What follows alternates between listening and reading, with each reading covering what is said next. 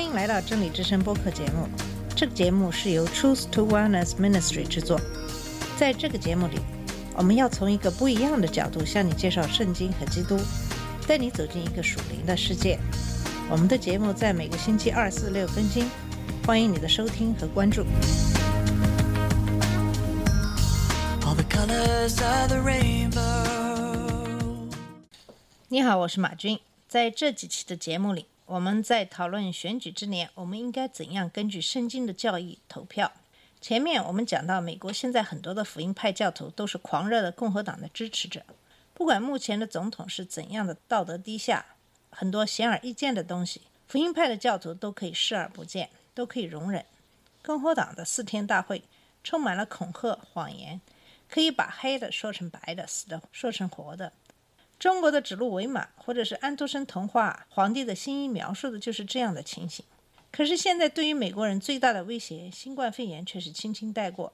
很多的演讲者把新冠变成了过去式，尽管每天将近一千条生命因为这个而逝去。我常常慨叹，美国人这是怎么了？难道人们真的变得麻木了吗？还是共和党所倡导的拥护生命只是一个政治借口而已？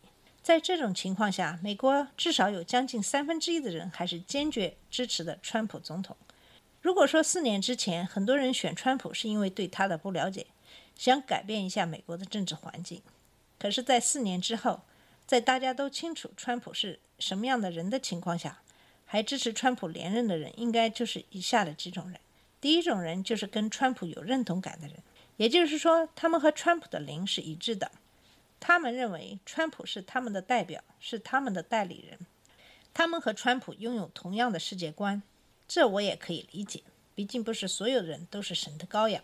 这种人的典型代表就是美国没有文化的、被边缘化的中下阶层的白人。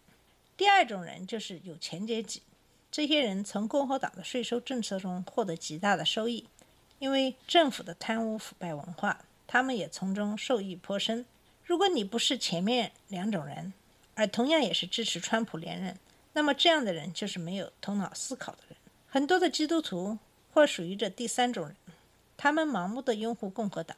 很多人虽然从民主党所通过的法律中获得益处，可是仍然要支持共和党。很多人生了重病，因为有奥巴马医保而不需要自己掏腰包，并买了天价的医疗费而破产。很多人因为新冠失业。因为民主党透过的失业救济可以安全度过最艰难的时光，可是川普的政府一再的想废除奥巴马医保。就在新冠肆虐的时候，在很多人都需要医疗保险的时候，川普政府也从来没有放弃废除奥巴马医保的努力。这个，我想我们要感谢已经逝去的共和党参议员 John McCain，因为他的投票，本届政府废除奥巴马医保的努力得以付诸东流。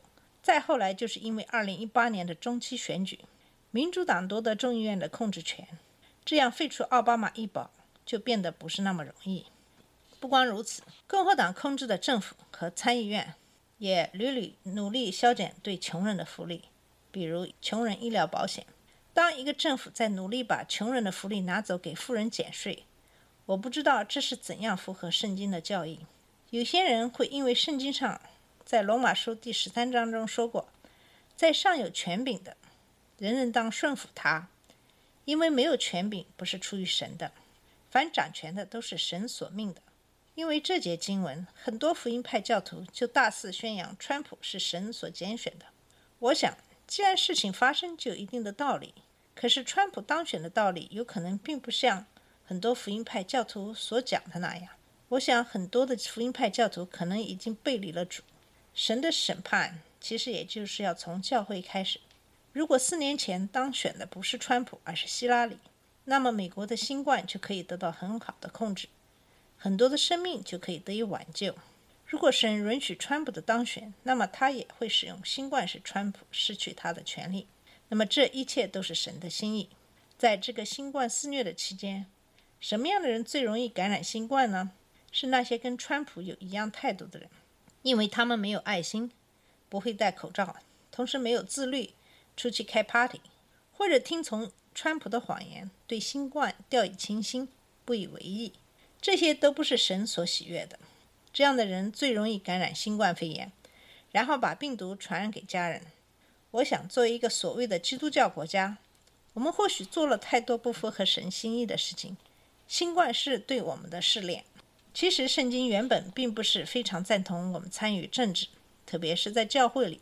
教会是神的地方，所以所宣讲的应该是神的大恩，而不是人的政治。可是，作为人，我们生活在这个社会里，我们也必须要去发声，根据神的爱的诫命，为我们争取我们应得的权利。那么，下面我们就把政治归属放在一边，摆脱情绪和党派忠诚，来看一下圣经中给我们去选择领袖的条件。在《生命记》第一章十三节中讲到。你们要按着各支派选举有智慧、有见识、为众人所认识的，我立他们为你们的领袖。这一条件说的是一个人要擅长于行政，有能力处理重大而复杂的事件，慎重并具备良好的判断力。我们也必须意识到，智慧的开端是敬畏神。我们选举的领袖也要有见识，就是有敏锐的理解力和洞察力的人。这样的人能够看透事情，因此，现实社会会被揭露出来。领袖必须从自己的百姓中被选出来，人们必须认识候选人。我们选出的领袖必须是公义的、公平的。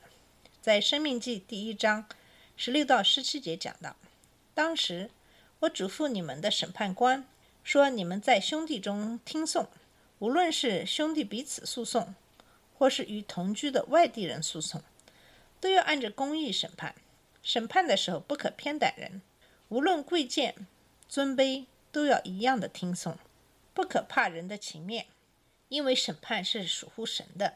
如果你们遇见难断的案件，可以呈到我这里来，让我审断。根据这节经文，要求领袖能够看清事情的本质，按照圣经中的公义来做决定，按照公义的判断，不被外表所动摇。用同样的爱和真理对待在高位和在低处的人，因为神不偏待人，民事领袖也不应该偏待人。民事管理者必须平等地关注富人和穷人、卑微的人和伟大的人。他必须不分种族、性别、民族起源或者其他任何在社会中造成类别的差异，来实行公义。我们选出的领袖必须是有才能的。在出埃及记十八章二十一节中讲到，你要从人民中选出有才能的人，就是敬畏神、忠实可信、恨恶不义之财的人，设立他们做千夫长、百夫长、五十夫长、十夫长，去管理人民。对于有才能这一条件，主要聚焦于他是否有力量。被选为民事官员的人，应该能够在极度压力或诱惑中不动摇。在埃及记十八章二十一节中，还讲到了敬畏神；生命记十七章十九节也讲到要敬畏神。那份副本要常在他身边，他一生的年日要诵读，好学习敬畏耶和华他的神，尽守遵行这律法上一切的话和这些律例。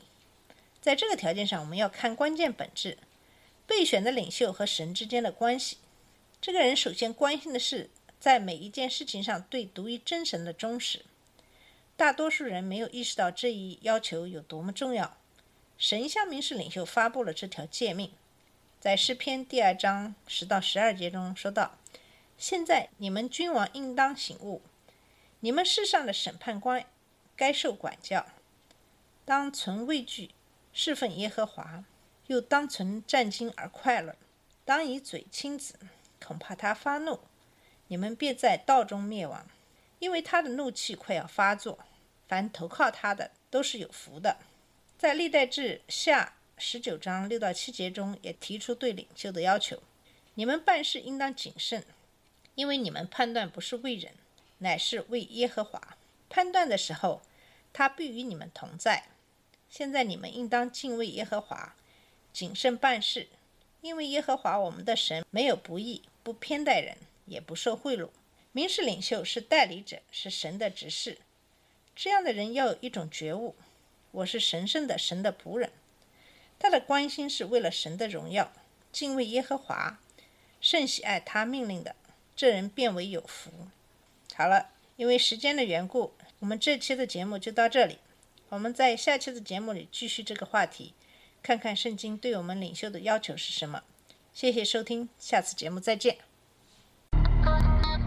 这里是真理之声播客节目，真理之声是 Truth to Wellness Ministry 旗下的一个节目，由 Truth to Wellness Ministry 制作和播出。如果你有什么想跟我们分享，请给我们发电子邮件，我们的邮箱地址是 truth to wellness at gmail dot com。